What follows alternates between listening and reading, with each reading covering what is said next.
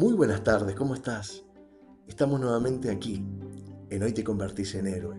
Mi nombre es Silvio Marelli y quiero compartirte en esta tarde una nueva porción del manual de vida, el manual de instrucciones, de conocer la palabra de Dios, para poder ver allí herramientas y soluciones prácticas que nos van a poder guiar a hacer que las cosas sucedan en nuestras vidas. Hoy tengo un tema que es muy recurrente, que me han preguntado muchísimo a través de las redes o en algunos intercambios de charlas que hemos tenido. Y me decían, la religión, ¿es un invento de Dios? Y verdaderamente quiero compartirles una historia que nos va a reflejar, nos va a dar una fotografía perfecta de lo que Dios ha creado realmente. Dios no ha creado las religiones. Dios no es creador de la religión. Dios creó una relación para tener con vos y conmigo una relación entre padre e hijo, una relación entre hijo y padre. Las relaciones que ha creado el Señor están por encima de las religiones. Hay una historia maravillosa. Tenemos en el libro de los Hechos, en el capítulo 7, la historia de un joven llamado Esteban. Esteban es un joven que se encontró con Jesús en su vida. Y al tomar contacto con el, con el Señor Jesucristo, realmente se enamoró de Él y lo aceptó en su corazón como Señor y Salvador. Puso su fe y toda su confianza en el Señor.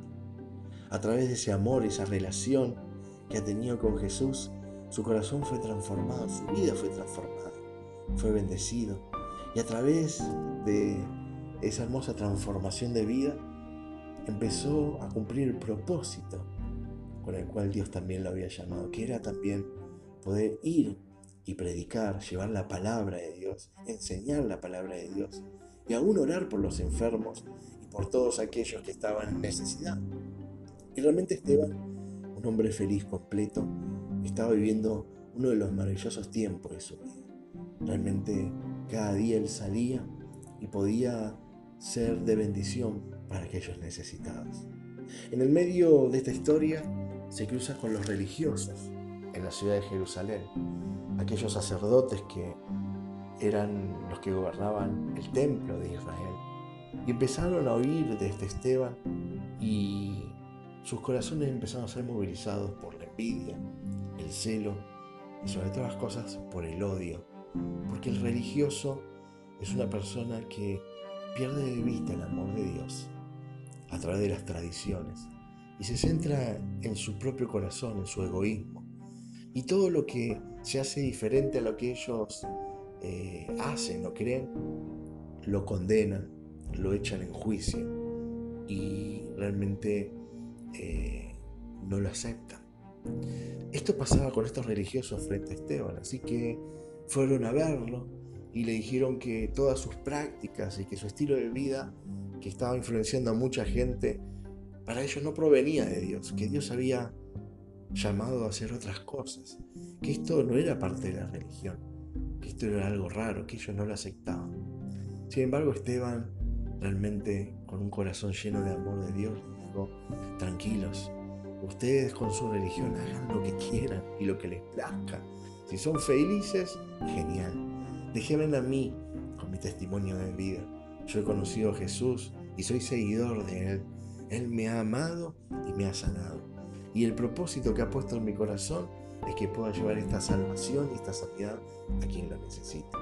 Él estaba confiado en que Jesús, aquel que había muerto en la cruz del Calvario y derramado su sangre, lo había hecho para hacerlo libre a Él, para llevarlo a éxito y para que sea un hombre protagonista y que haga que las cosas sucedan.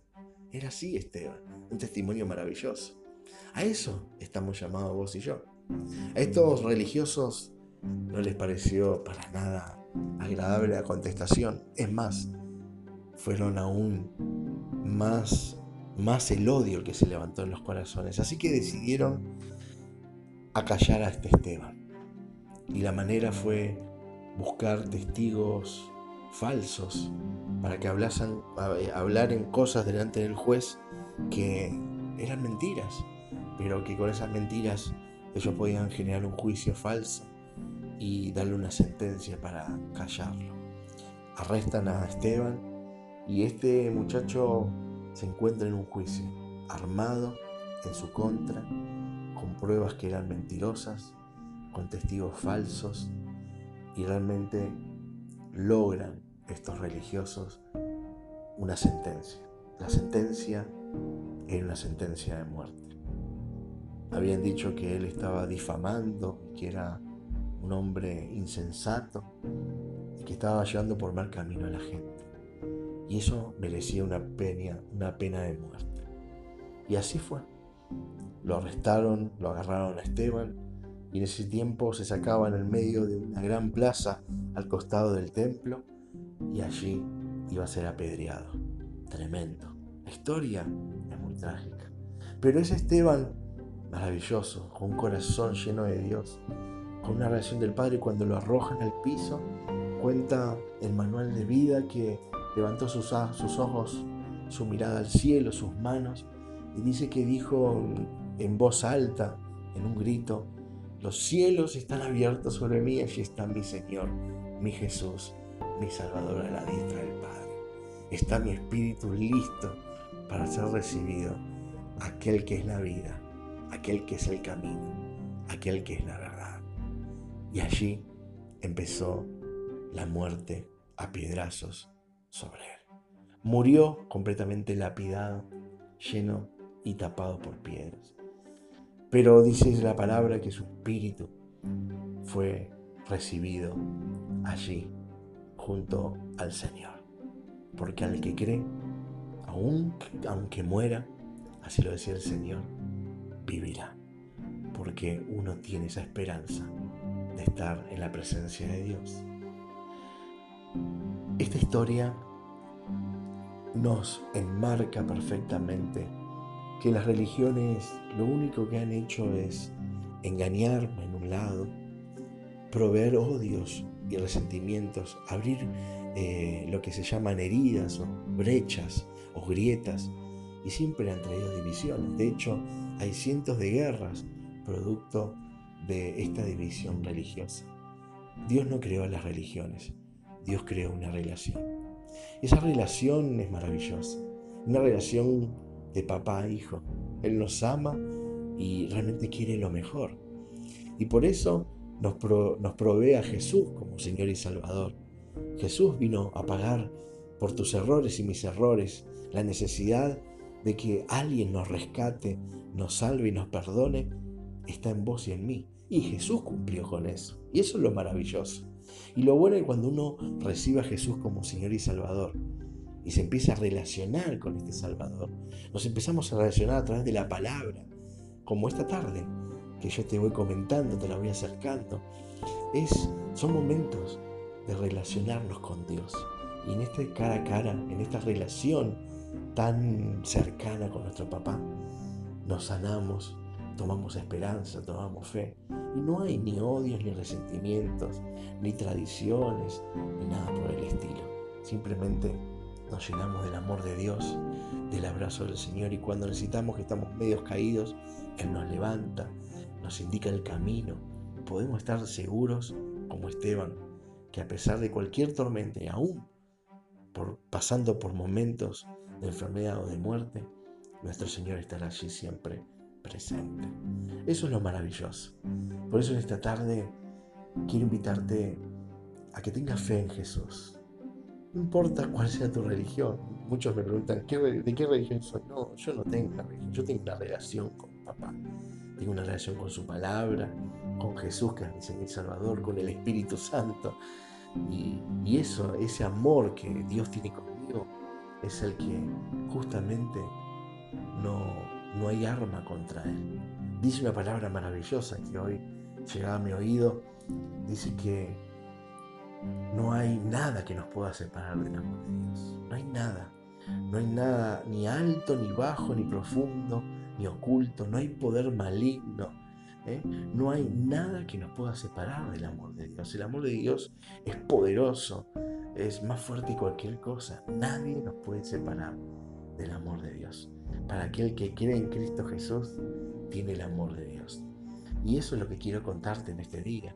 Que estés tranquilo, que estés tranquila, que el amor de Dios está aquí presente. Y eso vence cualquier religiosidad y te pone en una relación. Es bueno, qué lindo o no. No es precioso poder entender que tenemos un Padre que nos ama, que a pesar de nuestros errores, nuestros tropiezos y caídas, nos ha dado Jesús para poder salir adelante, para poder verdaderamente ir tras el propósito con el cual Él nos ha hecho nacer. Así que bueno desalentarte con todo el corazón a que puedas proseguir a la meta. Que no te dejes engañar por aquellos religiosos que quieren poner, eh, te quieren poner la manera de caminar, imponer la manera de cómo estar con Dios, de hablar con Dios o relacionarte con Dios. No dejes tampoco que sus juicios y sus mentiras te hagan daño a tu mente, a tu corazón. Simplemente apártate como Esteban y tú donde tienes que estar y yo donde quiero estar. Y que realmente no pierdas la comunión con Dios, que no pierdas la relación, que Él quiere hablar todos los días con vos y vos tenés en ese corazón de querer hablar con Él siempre. Así que esta es la motivación de realmente volvernos a relacionar con Dios. Mira, hay algo muy importante, con esto voy a cerrar. Cuando Dios creó los cielos y la tierra, todo lo que hay en ellos, sobre ellos, debajo de ellos, toda esta inmensidad de mundo que tenemos por delante, lo hermoso que es, dice que Dios en medio de esa creación te creó a vos y a mí, a través de Adán y Eva, a imagen y semejanza de Dios. No hay otro ser en la tierra que tenga la imagen y semejanza de Dios, solamente vos y yo. Pero no solamente eso es sorprendente, lo más grandioso es que Él nos dio la autoridad para administrar todo lo creado. ¿Vos sabías eso? Adán y Eva, cuando los, les dio el soplo de vida y los levantó, les dijo, ahora todo esto lo que ven, todo el mundo que he creado perfecto, los dejo en sus manos. Ustedes pueden a través de mi palabra y mi espíritu poder gobernar sobre todo esto. Gobiernen, administren, multipliquen, hagan que esto fructifique, saquen en el jugo a la naturaleza, saquen en el jugo al mundo porque esto recién empieza. Mirá qué maravilloso. Qué maravilloso. Mirá si Dios no nos ama, no nos va a amar, que nos entregó toda su creación. Es hermoso, ¿verdad? Bueno, también en un punto el ser humano perdió de vista su relación con Dios, la cortamos y ahí empezamos a administrar el mundo como se nos antojó. Y ahí está la respuesta de por qué hoy también vivimos lo que vivimos. Todas las tragedias naturales, los fuegos, los cambios de clima, eh, la hambruna, las guerras, ¿no? todo lo que el ser humano empezó a fabricar desde su propio corazón separado de Dios son tragedias. Pero el Señor siempre apostó por vos y por mí. Y por eso nuevamente nos dio la oportunidad en Jesús de poder, de poder volvernos a Él, de recibir a Jesús, de pedir perdón por nuestra mala administración, de pedir perdón por nuestros errores, por nuestros pecados. Él es fiel y justo para perdonarnos. Y así volver a relacionarnos. Y entonces empezar a ministrar conforme a su voluntad. Es mi deseo en esta tarde que realmente puedas eh, recibir esta palabra. Dios te ama. Este mensaje seguramente te lo puedan estar enviando otras personas que te quieren mucho, familiares y amigos. Sabemos que estos mensajes están llegando a muchísimos lados.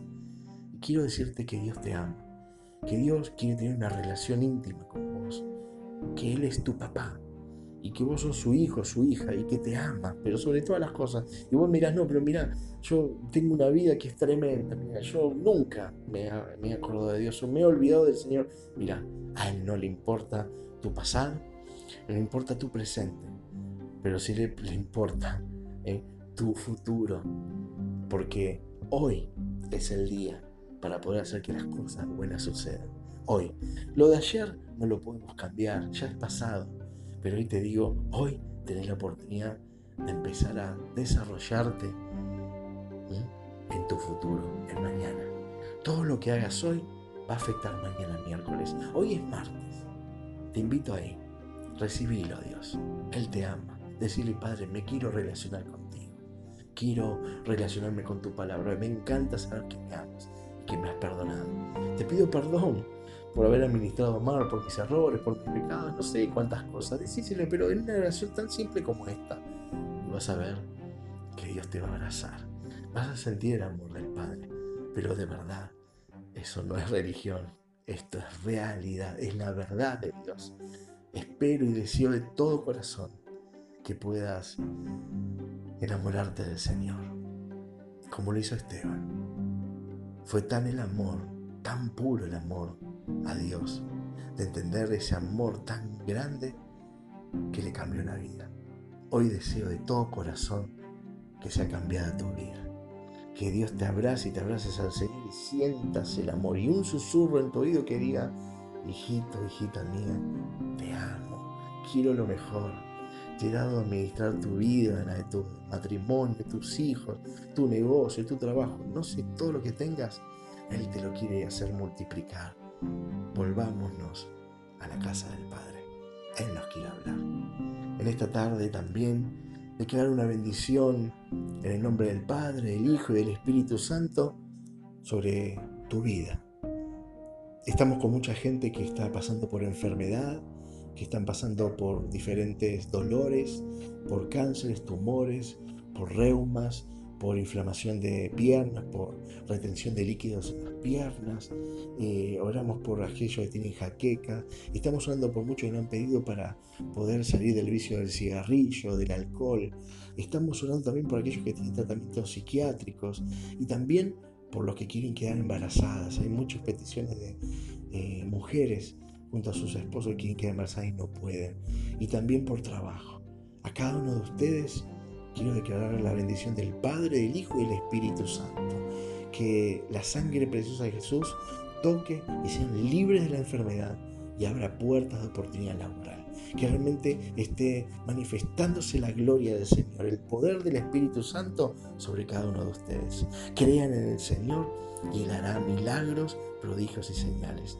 Déjense tocar por Jesús, porque Él es el Maestro, el Sanador, el Libertador el Salvador del mundo. Él tiene el poder en su sangre de crear bendición. Y bendigo también a todos nuestros amigos y amigas, a los pastores Hugo y Norma Cetera, a su congregación, su iglesia, Centiliniers, para que sean bendecidos en todos sus proyectos, programas y la realización de sus ministerios. Y oramos por toda la iglesia Asilo Abierto de Chivilcoy. Oro por cada uno de los integrantes de esta hermosa y gran familia de nuestra ciudad hermosa. Que Dios los alcance con la paz, con la bendición de Dios, que el amor de Dios los abrace, que la gracia de Jesús los bendiga y que la comunión del Espíritu los tenga sostenidos y bien guiados. Por lo demás, benditos y bienaventurados, benditos y bienaventurados, benditos y bienaventurados en Cristo Jesús. Amén y amén. Familia hermosa, los abrazo. Estamos para servirle junto a mi esposa y mis hijas.